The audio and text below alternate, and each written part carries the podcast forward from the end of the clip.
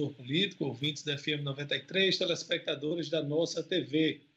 Continuamos aqui retornando após o feriado de Tiradentes no dia de ontem, continuamos com a nossa quarentena, com o nosso isolamento na medida do possível, né? uma vez que o Brasil não vive o lockdown, não vive a obrigação de se ficar em casa.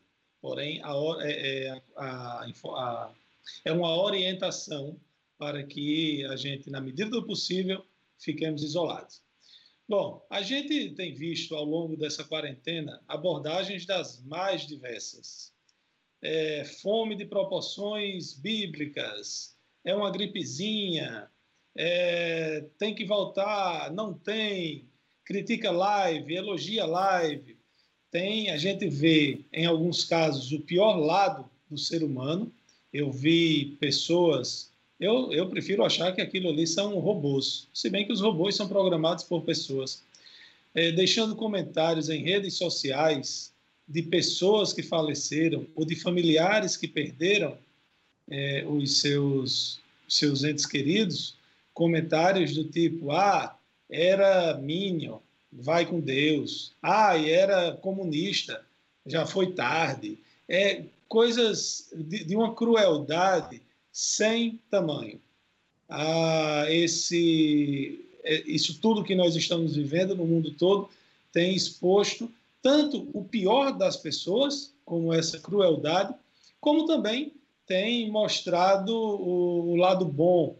Né? Tem, por exemplo, os artistas estão fazendo lives. É claro que muitos deles estão ganhando dinheiro com isso, estão profissionalizando as lives.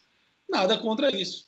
Porém, eles estão fazendo uma coisa que alguns esquecem de comentar quando vão criticá-los, que é a arrecadação de centenas de milhares de alimentos. Cantores como Wesley Safadão, que passou mais de 10 horas fazendo uma live cantando e recebendo doações, Gustavo Lima e tantos outros, tantos outros. Aqui mesmo de Mossoró, tem é, Aline David, que já fizeram, Renata Falcão, a Giannini também. Então, essa, essas coisas é, que fazem o bem à população, a gente tem que reconhecer e tem que elogiar. No próximo domingo, tem uma live que é de uma empresa, não é de um artista. É da Cervejaria Cabocla, que às 10 horas da manhã vai fazer uma live ensinando a produzir cerveja artesanal. E aí, como é que eles acharam uma forma de ajudar a quem precisa? Eles vão fazer a doação, a troca, aliás, de um litro de cerveja por 10 quilos de alimento não perecível. Não vale levar sal, né? Mas ah, você pode comprar feijão, pode comprar um flocão, pode comprar um arroz, um macarrão, enfim, produtos não perecíveis que serão doados a, ao Núcleo de Estudos Espíritas Casa do Caminho, e a Casa do Caminho vai distribuir com as pessoas que precisam. A Casa do Caminho já faz isso permanentemente e vai fazer também essa ação. Então, está aí uma boa sugestão de programação para amanhã do próximo domingo. O período da manhã do próximo domingo, às 10 horas, vai ter essa live. E que quando a gente, é, quem pode, quem tem condições de estar tá tomando a sua cerveja, sua cachaça, seu vinho, assistindo uma live, aproveite e faça uma doação.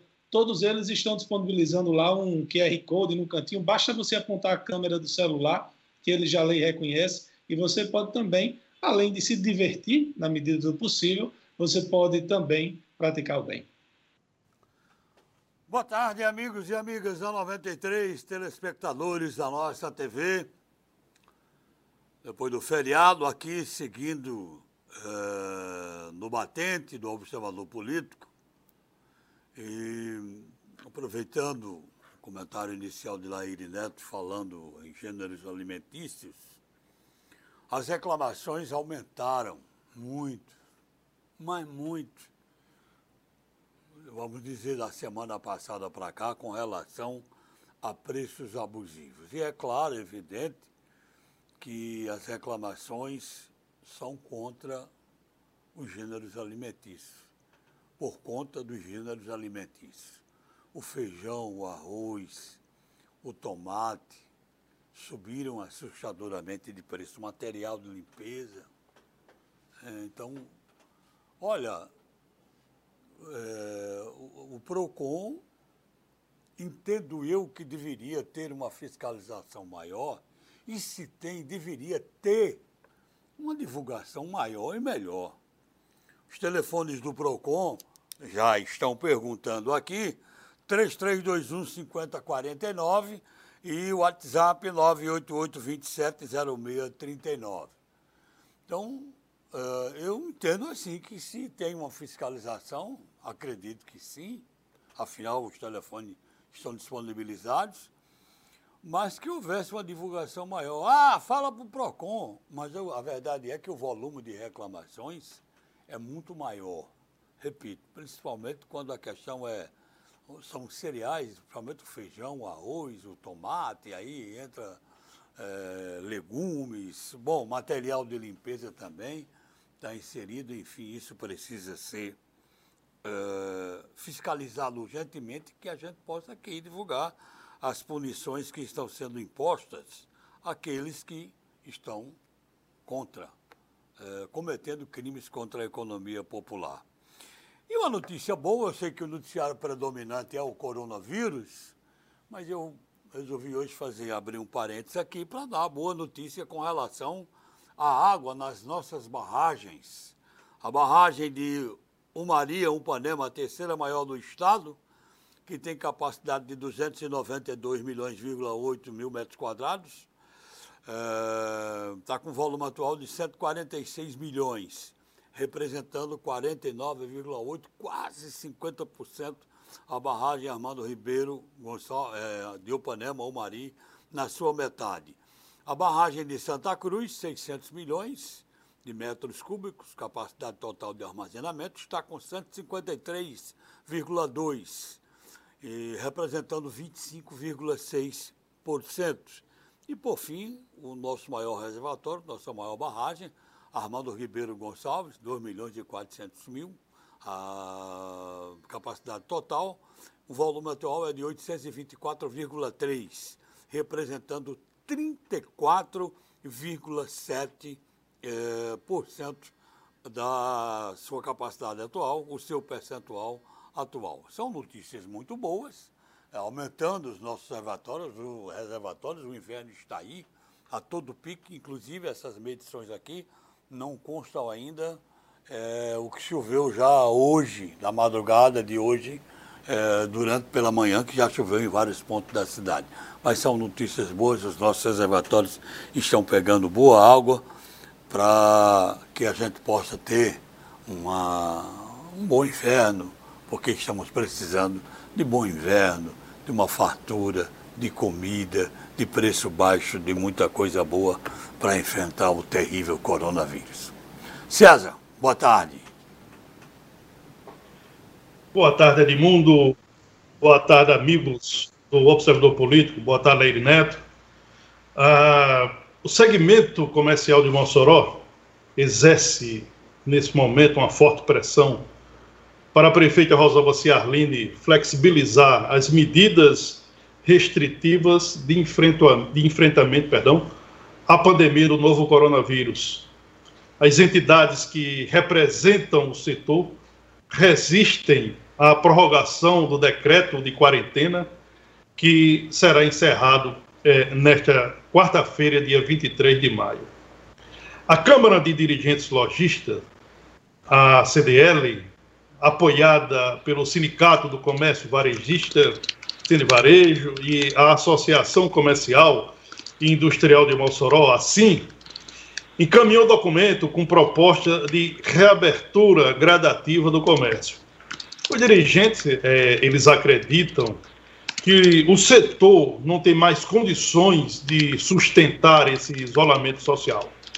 Haja vista um prejuízo sem precedente, é, que está, esse prejuízo está confirmado, está consolidado, e as suas consequências, segundo esses dirigentes, elas terão um peso muito forte na vida das pessoas no momento próximo. Evidentemente que esses estudos não é um estudo local, mas um estudo nacional. A gente sabe que as consequências realmente serão danosas à vida de todas as pessoas. Agora, precisa ter uma consciência nesse momento para saber se é, já é o momento de reabertura do comércio, mesmo de forma gradativa, ou se não é. É preciso pegar os números ah, do, da Covid-19 em Mossoró, é preciso fazer uma projeção se nós já, já chegamos ao pico ou se estamos entrando nele. Vale aqui a gente ressaltar que as autoridades de saúde pública do Rio Grande do Norte, eles apresentaram uma previsão lá no mês passado de que o pico da pandemia seria a partir da segunda quinzena de abril, chegando à primeira semana de maio. Lembrando que hoje é dia 22 de abril, né? estamos aí a uma semana do final do mês, e, portanto, os números ainda são os números aceitáveis, se é que é possível alguém falar que é aceitável a, a gente ver ceifada a vida de uma pessoa. Mas o fato é que a, os dirigentes lojistas querem a reabertura do comércio de Mossoró. A proposta apresentada pela CDL, Cine Varejo é assim, é a seguinte: é, já a partir da quinta-feira, o perdão, da sexta-feira, dia 24 de abril, abertura de lojas de material de construção, ferragens, ferramentas e tintas. No dia 25, a sábado, teria a abertura das lojas de tecido, aviamentos, papelarias, embalagens e gráficas. No dia 27 de abril, é, abertura de lojas de móveis, eletrodomésticos, colchões e eletroeletrônicos. No dia 28 de abril, seriam abertas as lojas de roupas. No dia seguinte, 29 de abril, abertura de loja de calçados. Dia 30 de abril, abertura de lojas de perfume, bijuterias e itens de beleza. No sétimo dia desse, desse planejamento, ou seja, no dia 2 de abril, 2 de maio, perdão, já que o primeiro de maio é feriado, abertura das lojas de decoração. Essa proposta ela foi apresentada, foi encaminhada à prefeita Rosalba Ciarline para uma avaliação e tomada de decisão. As entidades ressaltam que o processo de abertura das economias está sendo discutido em todo o mundo e no Brasil, dez estados já encaminharam a uma proposta de retomada das atividades dos setores econômicos. Rio Grande do Norte e Mossoró, no, no entendimento dos lojistas, não pode ignorar esse processo é, sob o ponto de vista de preservar pelo menos o que sobrou até aqui da economia estadual e da economia local, evidentemente. A Prefeitura de Mossoró ainda não emitiu nenhuma nota sobre o assunto. O que nós sabemos, a última informação que nós temos, é que a prefeita Rosalba Ciarline vai se reunir com os membros do Comitê da Crise para uma tomada de posição. Essa reunião provavelmente ocorrerá ainda hoje, já que aquele decreto da, do isolamento social ele tem prazo encerrado nesta quinta-feira, dia 23 de maio.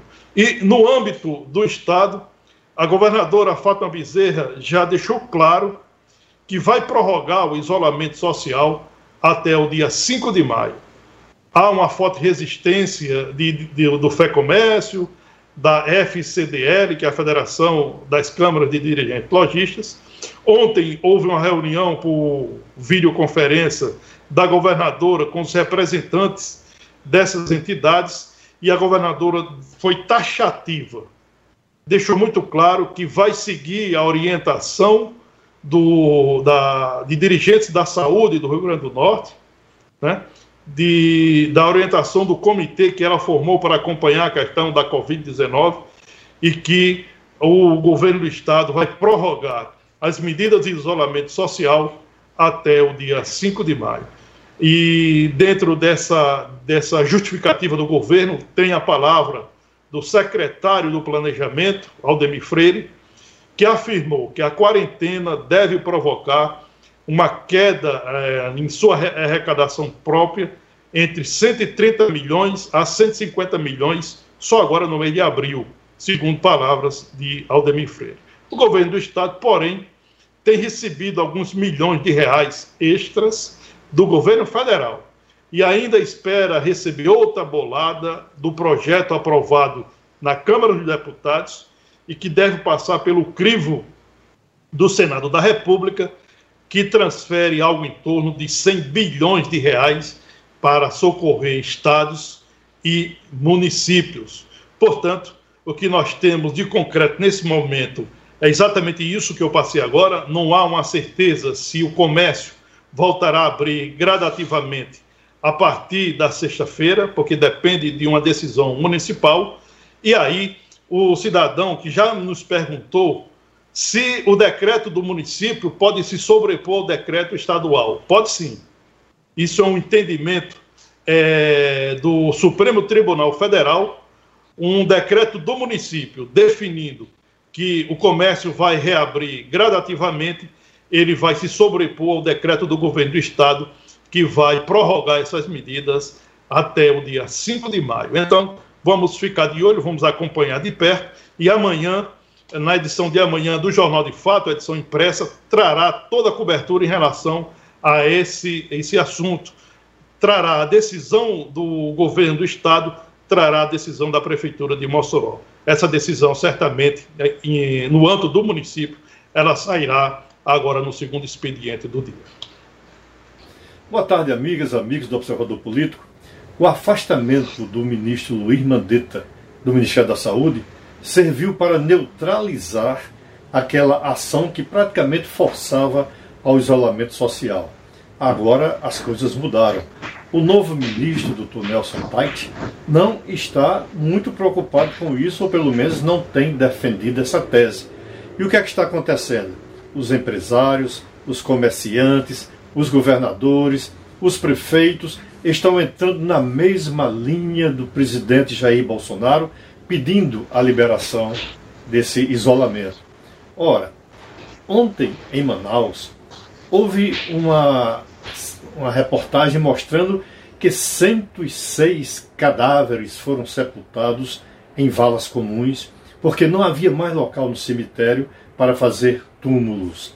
E que a maioria dessas pessoas que morreram por conta do coronavírus morreram em residência, porque não havia vaga nos hospitais. Em Fortaleza acontece a mesma coisa. No Pará o quadro se repete. Pernambuco caminha nessa mesma direção, mas os estados estão ficando sem recursos. Os municípios também.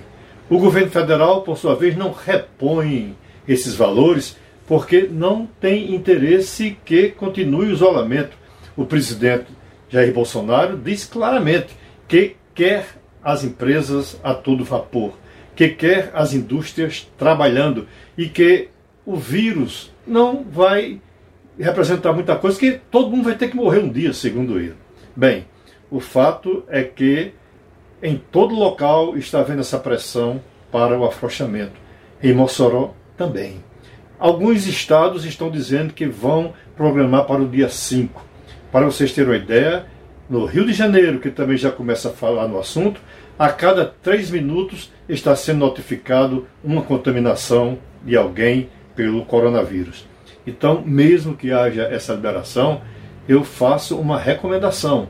Não é um apelo, não é determinação, é uma sugestão. Continue tendo o máximo cuidado para você também não contrair o coronavírus, que é uma doença perigosa, que maltrata e que mata. Então, é melhor todos nós termos cuidados, evitando que também sejamos uma de suas vítimas.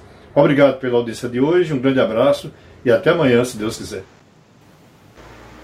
Bom, pegando carona aí no que doutor Laíre e César falaram, é a, a pressão em cima dos governantes municipais e estaduais para que haja a abertura do comércio é muito, mas muito forte vinda por parte de seguidores do presidente Jair Bolsonaro. Eu estava vendo mais cedo que um deputado lá do estado do Pará, aliás, um vereador lá de Belém, do Pará, ele dizia que era uma gripezinha, que era um resfriadinho, que Bolsonaro estava certo, até ele próprio contrair, e foi para as redes sociais dizer que Bolsonaro estava mentindo. Bolsonaro estava mentindo para a população. O, o nome do vereador é Sargento Silvano. Bom, a, como o doutor Lair mostrou, em alguns estados a situação ainda está se agravando. Né? Eu falei aqui na segunda-feira que eu, que eu penso que a, o isolamento já cumpriu um papel excelente na, no retardamento da chegada do coronavírus e que hoje nós temos em Mossoró uma boa retaguarda para cuidar de eventuais pacientes. Ah, é claro que o governante tem de ter a responsabilidade e a consciência de que ele não governa somente para agradar a todos. Ele tem vários momentos que ele tem que ter a responsabilidade. Seria muito bom se todos os governantes pudessem aumentar os salários dos servidores, dos professores, dos médicos, mas eles não aumentam porque sabem que não têm o dinheiro. E isso termina desagradando alguns é, servidores, alguns setores em vários momentos. Esse momento é de se ter muita responsabilidade. Eu continuo com o pensamento de que nós precisamos ir aos poucos abrindo o, o comércio, é, afrouxando o isolamento, mas com muita responsabilidade e com uma condição. Na verdade, duas condições. Que nós tenhamos testes para testar o máximo possível de pessoas e máscara. Eu sou a favor do afrouxamento do, da abertura de alguns segmentos do comércio, mas com a obrigatoriedade do uso de máscaras e necessariamente fazendo testes na população. Como o César disse, hoje haverá uma reunião às três horas da tarde com a, a prefeita, secretários que fazem parte do comitê de acompanhamento do coronavírus e a, a prefeita vai ouvir a todos e tomará a decisão se prorroga até o dia 5, como já fez o governo do estado, ou se em Mossoró teremos algum posicionamento diferente. Pegando carona também aí no que Laíri Neto e César Santos e o próprio doutor Laíri falaram, é, eu recebi hoje pela manhã, até pouco tempo antes de começar o programa, é, fotos e imagens de lojas abertas, inclusive com aglomerações. Isso não é de agora, a gente tem recebido proximidades do mercado central ali, principalmente. Aí a pergunta, houve liberação por parte da prefeitura? Quem está fiscalizando? César, no seu comentário inicial, Lairinho agora já falaram, a prefeita Rosalba Ciarline ainda vai se posicionar a respeito, não tem nenhuma liberação é, com relação a abrir o comércio, essa é a verdade. Mandar um abraço aqui para o pessoal do assentamento é, Cabelo de Negro, e o Marcos Filho, que fez aniversário ontem, os nossos parabéns, e a Zeneide, que está sempre ligada com a gente aqui no Observador Político. E a pergunta: o governador Dória anuncia distribuição de cestas básicas para 4 milhões de pessoas em São Paulo. Por que a governadora do Rio Grande do Norte não faz a mesma coisa? Olha, Edmundo, eu gostaria de retratar aqui. Ah, nós temos Hoje é dia 22 de abril, uh, faz exatamente, completa hoje 22 dias que a governadora Fátima Bezerra, naquela teleconferência com a prefeita Rosalba Ciarline, anunciou 170 novos leitos hospitalares para Mossoró. Isso foi no dia 30 de março. Ah, já na final da primeira semana de abril, início da segunda semana de abril, uma reportagem do Jornal de Fato baseado num documento enviado para o próprio jornal, uh, esse documento da Secretaria de Saúde do Estado, afirmava que em Mossoró seria apenas 70 uh, leitos hospitalares, novos leitos hospitalares. Esse apenas, eh, ele cabe aí se a gente comparar com os 170 prometidos. Houve uma repercussão bastante eh, negativa para o governo, e aí a governadora Fátima Bezerra em comunicado oficial, disse que eram 170 leitos. Pois bem, hoje, 22 de abril, desses 170 leitos, apenas 10 leitos estão em funcionamento. São aqueles 10 leitos da UTI do Hospital Regional Tarcísio Maia, que foram construídos e instalados pela eh, sociedade civil organizada, que fizeram campanhas para construir esses leitos e para eh, comprar equipamentos e instalar esses leitos no Hospital Tarcísio Maia. Pois bem, nós vamos ter agora contratado 100 leitos do Hospital São Luís, um hospital privado que foi contratado é, emergencialmente para o enfrentamento à pandemia do novo coronavírus. Esses 100 leitos vão receber pacientes do novo coronavírus. E não cabe, desde já, o governo do estado anunciar que esses 100 leitos estão dentro daqueles 170 leitos prometidos, porque esses 100 leitos sequer serão gerenciados pelo governo do estado. Esses 100 leitos serão administrados pela Associação de Assistência e Proteção à Maternidade e à Infância de Mossoró, a PAMI, a partir de uma parceria do Ministério Público Estadual, o, e, o MPRN, Ministério Público do Trabalho, o MPT, Prefeitura de Mossoró, a PAMI e Governo do Estado. Para se ter ideia do, da, da, ausência de ações efetivas e que possa ter um destaque do governo do estado de Mossoró, esse contrato ele terá um valor de 1 milhão e 40 mil reais, é, sendo dividido em 260 mil por mês. Um contrato de quatro meses. O governo do estado vai entrar com uma cota financeira de R$ 186.313,80.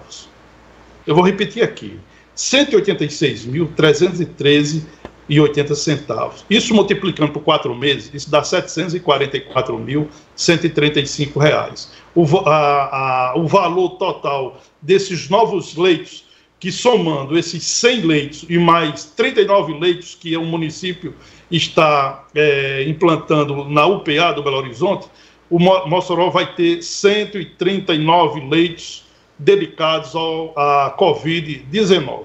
Só o município de Mossoró vai entrar com 4 milhões 140 mil reais.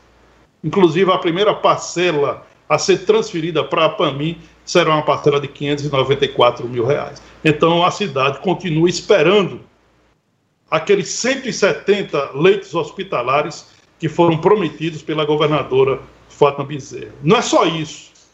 Não é só isso. Tem algo mais grave. E o, que é algo mais grave?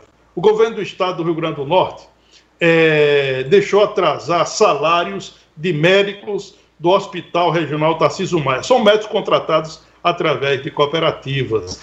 É, um, um, uma cooperativa médica de Mossoró que presta serviço o Hospital Regional Tarcísio Maia não recebe as transferências desde janeiro. O governo não, não transferiu janeiro, fevereiro e março. Por exemplo, o médico pediatra Gleidson Emanuel de Oliveira Cavalcante, que é coordenador do pronto-socorro infantil do Hospital Regional Tarcísio Maia, até hoje não recebeu um centavo de real em relação ao ano de 2020. Ele se queixa que não recebeu janeiro, fevereiro e março, e nós já estamos em abril. A direção do Hospital Tarcísio Maia emitiu uma nota admitindo que deve, mas dizendo que só paga quando o dinheiro cair na conta. Ou seja, devo, não nego e pago quando puder.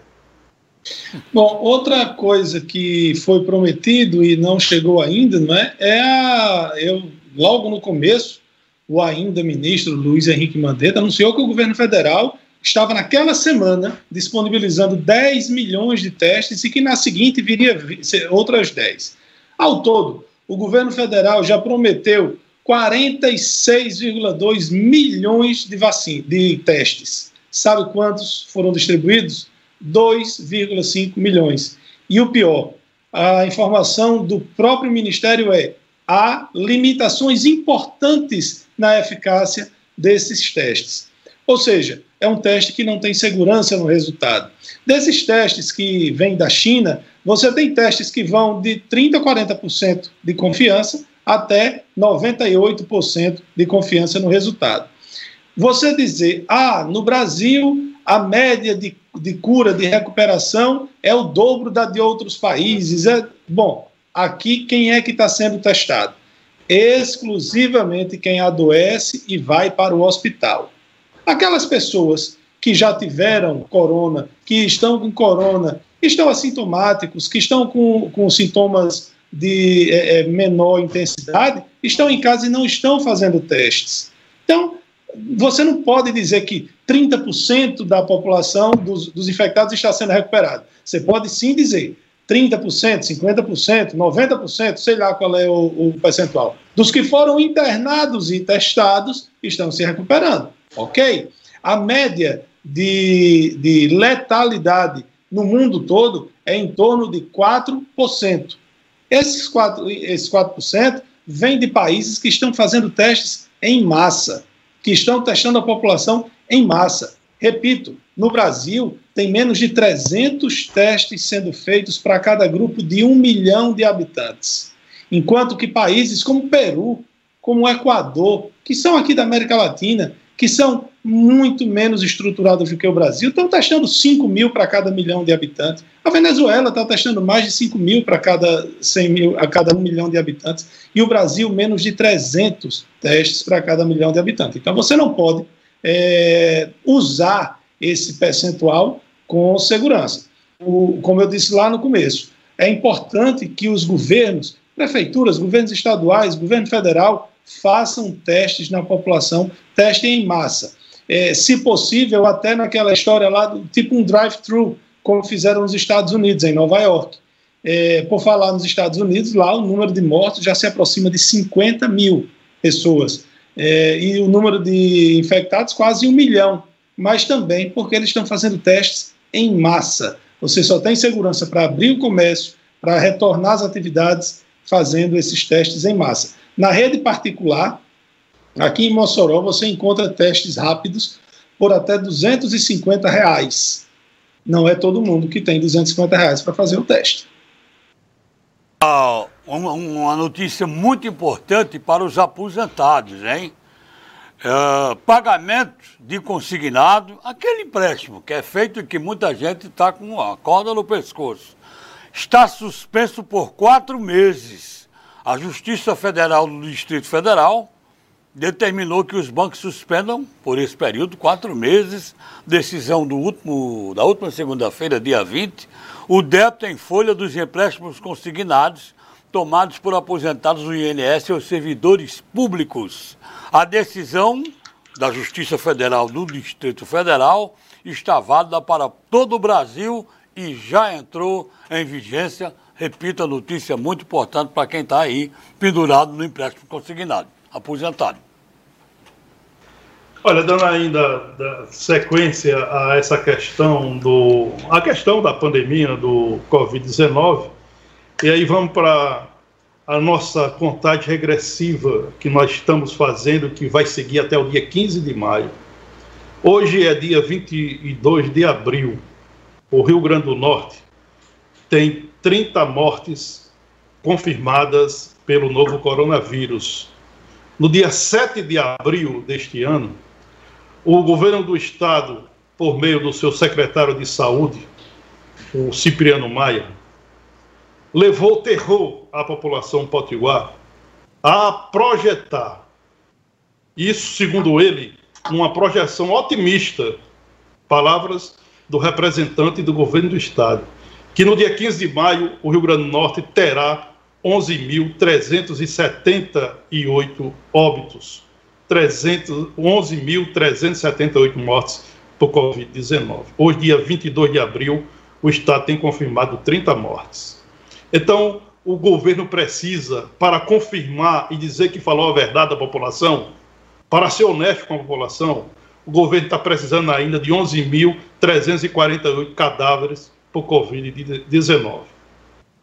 Como estamos a 23 dias da data fatal, precisamos aí, numa matemática simples, que o governo Fátima Bezerra conte diariamente, de hoje até o dia 15 de maio, 493 mortes.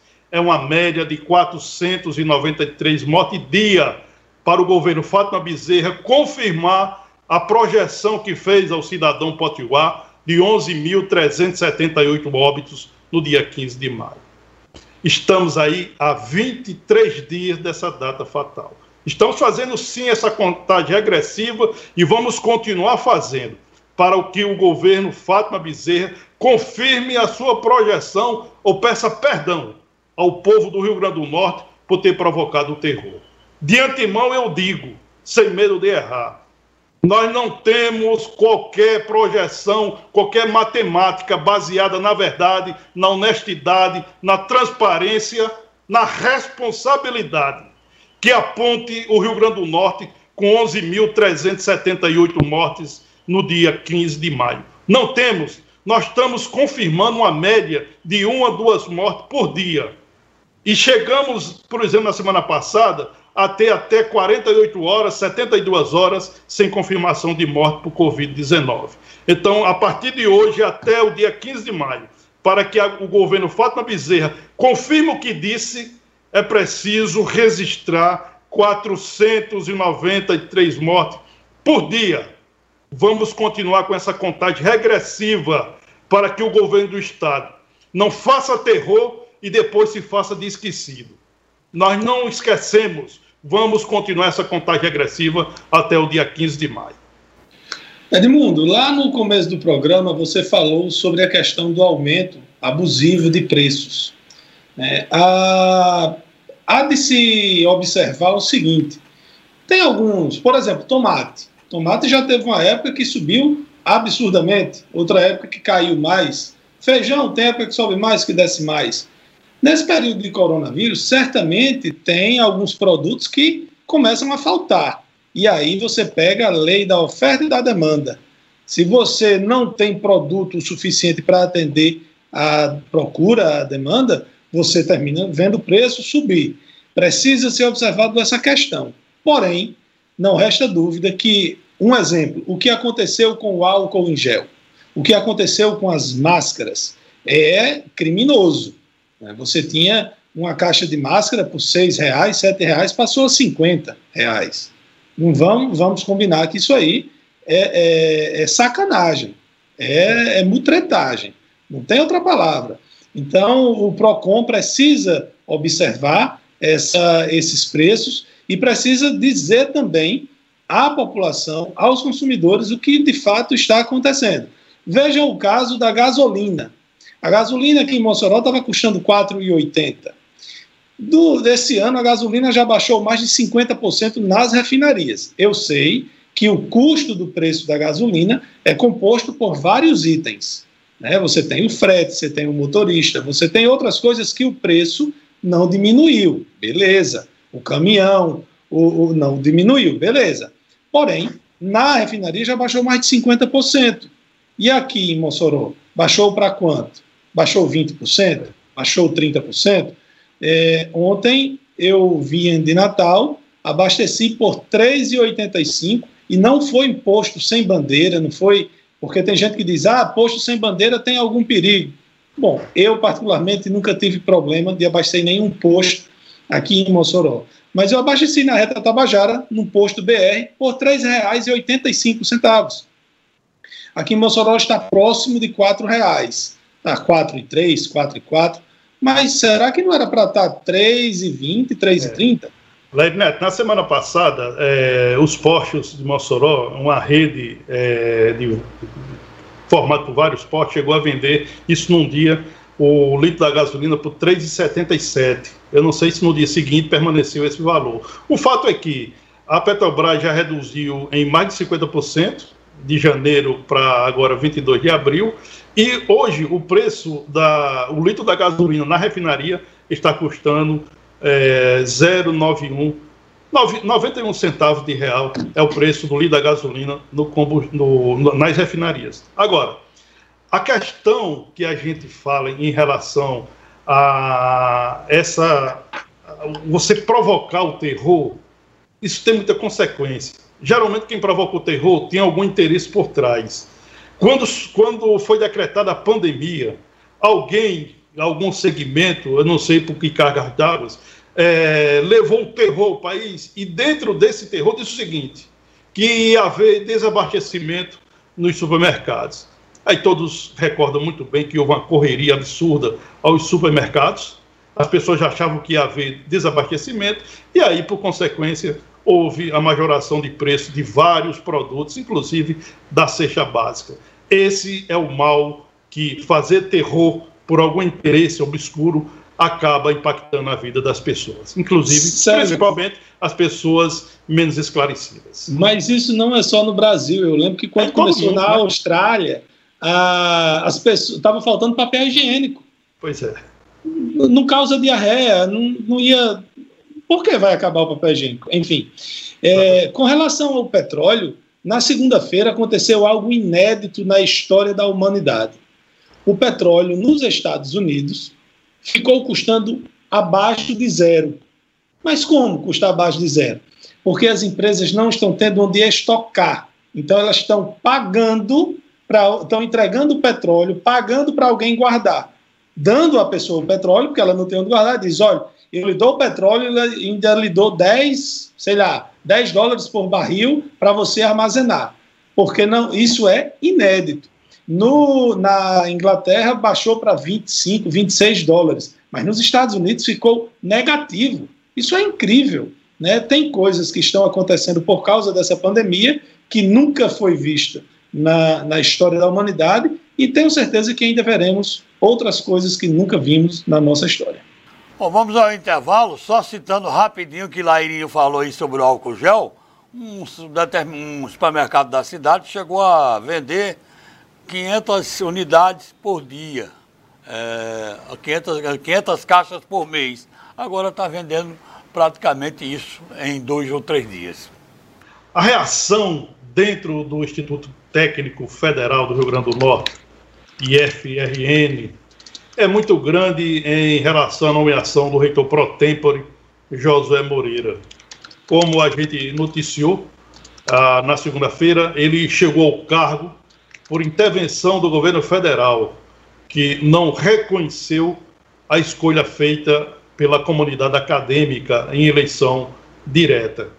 O vitorioso foi o professor José Arnóbio de Araújo Filho, que obteve 48,25% dos votos válidos. As eleições ocorreram em dezembro do ano passado. O Ministério da Educação, como também a gente publicou aqui, divulgou aqui em primeira mão, ah, alegou ah, que o professor Arnóbio não foi nomeado porque responde a um processo administrativo disciplinar. E diz também que o IFRN não encaminhou a lista tríplice, mas apenas o nome do primeiro colocado nas eleições. Esse argumento, na verdade, não convence dentro do IFRN nem convenceria. Dirigentes, para você ter ideia da reação forte dentro do, do Instituto, Dirigentes estão entregando os cargos porque, segundo eles, não aceitam a tutela de um reitor que foi escolhido é, de forma antidemocrática pelo presidente Jair Bolsonaro. A professora Antônia Silva, que é diretora do campus de Pau dos Ferros, anunciou através das redes sociais que está entregando cargo, não aceita ser administrada por Josué Moreira. A vereadora Divaneide Basílio, que é do PT de Natal, e que apoiou a candidatura do professor Arnóbio nas eleições do ano passado, acusou Josué Moreira de ter invadido a reitoria da, do IFRN lá em Natal para pegar as chaves e se trancar numa sala. Essa acusação da vereadora Divaneide Basílio está nas suas redes sociais. A vereadora disse que o protesto que, é, que ocorre no IFRN é porque não existe nomeação de Josué para nenhum cargo e que, por isso, o, as, o, as, os segmentos acadêmicos não devem respeitar o, Josué Moreira como reitor pro tempore. Aí a petista cometeu um certo, ou mostrou um certo desconhecimento. José Moreira foi nomeado, sim, reitor pro tempore, essa nomeação é datada do dia 17 de abril de 2020 e o ato foi publicado no Diário Oficial da União de segunda-feira, 20 de abril de 2020. O fato é, isso está muito claro. O presidente Jair Bolsonaro não vai nomear nenhum reitor, seja de instituto técnico, seja de universidade federal, que não tem um alinhamento é, próximo da sua ideologia política. Ele disse isso antes das eleições, ele disse isso durante as eleições, ele disse isso depois de eleito. É um absurdo. um presidente da República ou um governo do Estado não aceitar o resultado de um processo democrático, um processo de escolha feita pelos segmentos universitários. A gente não pode aceitar esse tipo de comportamento. A gente sabe que todos os governos, todos eles, sem exceção, sempre procuraram tutelar o ensino público, sempre. Governo de esquerda, de direita, militares, enfim. O Jair Bolsonaro está fazendo agora a força, diga-se, porque não reconhece um processo de escolha e vai imprimir esse ritmo. Isso serve, eu repito, o que eu já disse aqui segunda-feira. Vai acontecer na Universidade Federal Rural do Semiárido, o FESA, o que está acontecendo agora no IFRN. Bom, há duas notícias, uma ruim e uma boa. Na verdade, uma é um alerta, é uma previsão do diretor do Programa Mundial de Alimentos da ONU, Organização das Nações Unidas, David Beasley. Ele diz que o coronavírus, que o novo coronavírus pode causar fome de proporções bíblicas. É, é o alerta que ele fez. Realmente, a quantidade de pessoas passando necessidade tende a aumentar, com desemprego, com a menor circulação, até aquelas pessoas que viviam de pedir ajuda nas calçadas estão tendo mais dificuldades em conseguir algum dinheiro. Então, essa é a notícia ruim. A notícia boa é, na, no noticiário internacional é que tanto o Reino Unido como a Alemanha iniciaram testes. Uh, na Alemanha é na Universidade de Oxford e na Inglaterra é na Universidade de Oxford e na Alemanha é uma parceria de uma empresa alemã, alemã chamada BioNTech em parceria com a americana Pfizer. Eles estão testando, começaram a testar, tiveram autorização, a vacina para o novo coronavírus. Essa vacina certamente não chega tão rápido na, nas prateleiras, não, será, não, será, não teremos acesso tão rápido a ela, porém a, se já iniciaram os testes em seres humanos, mostra que o desenvolvimento dela, que as autorizações, a burocracia para essa vacina está bem menor do que a vacina de, em outros tempos. E realmente o tempo hoje tem que correr, porque tem muita gente morrendo, inclusive atrapalhando e muito massacrando a economia do mundo todo. Olha, o Antônio Hermínio, a gente manda um abraço, chegando aqui a informação de que a Câmara Municipal de Mossoró está fazendo doação de equipamentos para a Secretaria de Saúde, o que é muito bom.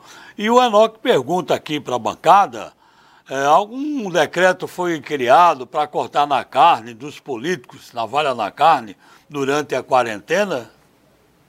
Enoque, eu não entendi. Cortar salários, vantagens? Isso a gente já comentou aqui. Já houve uma medida, né? A Assembleia Legislativa do Rio Grande do Norte acatou uma redução de 20% no valor do duodécimo, entendendo que é um momento de crise e que precisaria dar essa contribuição. Uh, esse mesmo entendimento é, tiveram o Ministério Público Estadual, a Defensoria, a Defensoria Pública Estadual, uh, o Tribunal de Contas do Estado e o Tribunal de Justiça do Estado. Portanto, já a partir de abril, a, perdão, a partir de março, o repasse feito pelo governo do Estado a esses outros poderes tiveram um, uma queda, ou uma redução, perdão, em 20%. Bom, eu gostaria de dar uma passada pelo Facebook para a gente responder aqui a alguns comentários que a turma tem deixado. É, mandar um abraço para Júnior Paiva, Ivo Castro, Fátima Dias. Francisca Gracinei diz o seguinte: esse decreto, a, a reforma da Previdência, diz que o cidadão com 60 anos é muito novo para se aposentar, tem que continuar trabalhando. Mas, se, é, no caso do coronavírus, ele é considerado grupo de risco, tem que ficar em casa.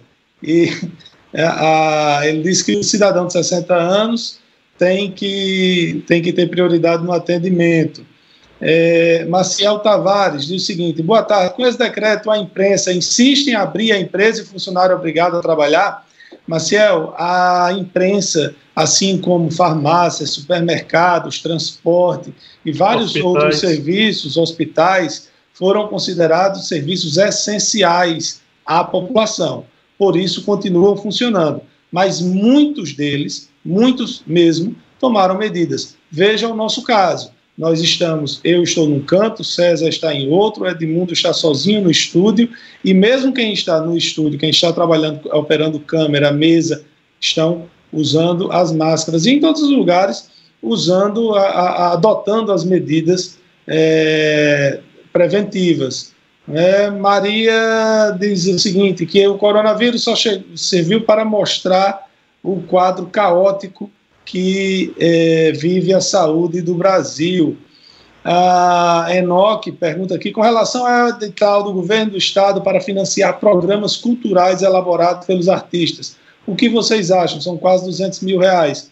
Enoque, eu acho, a minha opinião é a seguinte, eu acho válido, acho importante, os artistas, eles não estão podendo fazer apresentações e vamos combinar, uma companhia de teatro, fazer uma live não vai conseguir arrecadar, aqui em Mossoró, não vai conseguir arrecadar o que Gustavo Lima arrecadou e recebeu de patrocínios e do YouTube, etc. Então, eu acho importantíssimo o, esse valor é, é, ser destinado aos projetos culturais. Qualquer, qualquer ação, né, qualquer ação que venha atender uh, os segmentos atingidos é, pela pandemia do novo coronavírus, ela é válida. Né? Evandro. Eu acho que a governadora Fátima Bezerra, o presidente da Fundação José Augusto, o Crispim Neto, eles foram felizes em criar esse apoio aos artistas, aos produtores culturais como um todo do Rio Grande do Norte. É, e por último, Fernandão Fernandes aqui, homem, peça a César para acompanhar essa progressão do Estado, pelo menos dia sim, outro não, porque todo dia. Mas é um compromisso que César assumiu, Fernando para não deixar você, Fernando, todos os dias. Para não deixar você, Fernando, e todos os nossos grandenses serem enganados é, pelo governo. Isso é uma prestação de serviço ao Estado. Fizeram terrorismo. Por conta desse terrorismo, muita gente adoeceu. Pessoas que têm problemas no sistema nervoso não suportaram isso. E aí nós estamos fazendo uma. Isso é uma utilidade pública, isso é uma prestação de serviço à sociedade do Rio Grande do Norte. Que bom se todos fizessem isso, seja ele de qualquer governo, que seja municipal, estadual ou federal. Nós não podemos é nos deixar ser enganados por má fé de quem quer que seja. Eu queria trazer aqui uma última notícia, Edmundo. Ah, já são sete estados, mais o Distrito Federal, que afrouxaram as medidas de quarentena, as medidas de isolamento. E neste exato momento, o prefeito de São Paulo, o governador de São Paulo, perdão, João Dória, está explicando como vai se dar o, essa transição para um afrouxamento no isolamento. Mas ah, Dória não está mas Dória não tá, não tá se rendendo à pressão de Bolsonaro, não, né? Não, eu acho que deve não é questão de se render. Deve ser dos segmentos produtivos de São Paulo, né? Eu não acho que seja se render a ninguém. Eu acho que o isolamento já cumpriu um papel importante que foi de dar tempo da, dos governos a se prepararem para um aumento. Né? E olha que São Paulo é epicentro do coronavírus no Brasil, né? É, é lá onde morreram mais pessoas. E lá onde mora é a maior população, a maior densidade isso. populacional, tudo isso Exatamente. é em São Paulo. Então, a, até teve uma pergunta aqui no, no programa um comentário de uma pessoa dizendo: Lairinho falou na distribuição dos testes, mas quem está fazendo são as prefeituras e os governos estaduais. Exatamente pela inércia, pela ausência de atividade do governo federal em distribuir esses testes. Por isso, governos estaduais e prefeituras compraram ah, por conta própria esses testes. Ah, ninguém poderia ficar esperando o, pelo governo federal, como não ficaram esperando, graças a Deus, e por isso fizeram isolamento, por isso compraram respiradores, por isso compraram máscaras e testes. Ah, tem, tem respirador superfaturado. Investigue. Teve crime, puna. A gente não pode deixar impune nem deixar ninguém se aproveitar desse momento para que isso aconteça. Quanto a isso, não resta a menor dúvida. Mas, só reforçando, já são é, sete estados que já afrouxaram, mais o Distrito Federal, e São Paulo, o, o governador está anunciando nesse momento como se dará essa transição. Aqui no Rio Grande do Norte, a governadora já estendeu até o dia 5 de maio. Então, encerrar aqui a nossa participação de hoje, mandando um grande abraço, agradecendo aí a, a audiência de todos e desejar uma boa tarde, dizer que amanhã estaremos de volta, se Deus quiser, com mais um Observador Político. Olha, vou usar aqui uma frase de Maquiavel para concluir minha participação no programa de hoje.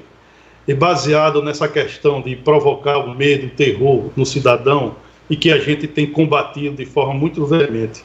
É, a frase de Maquiavel é bem, é bem inteligente e serve para o momento atual. Nunca foi sensata a decisão de causar desespero nos homens, pois quem não espera o bem não teme o mal. Uma boa tarde a todos e até amanhã. Boa tarde, fiquem com Deus, até amanhã, se Deus quiser. Tchau.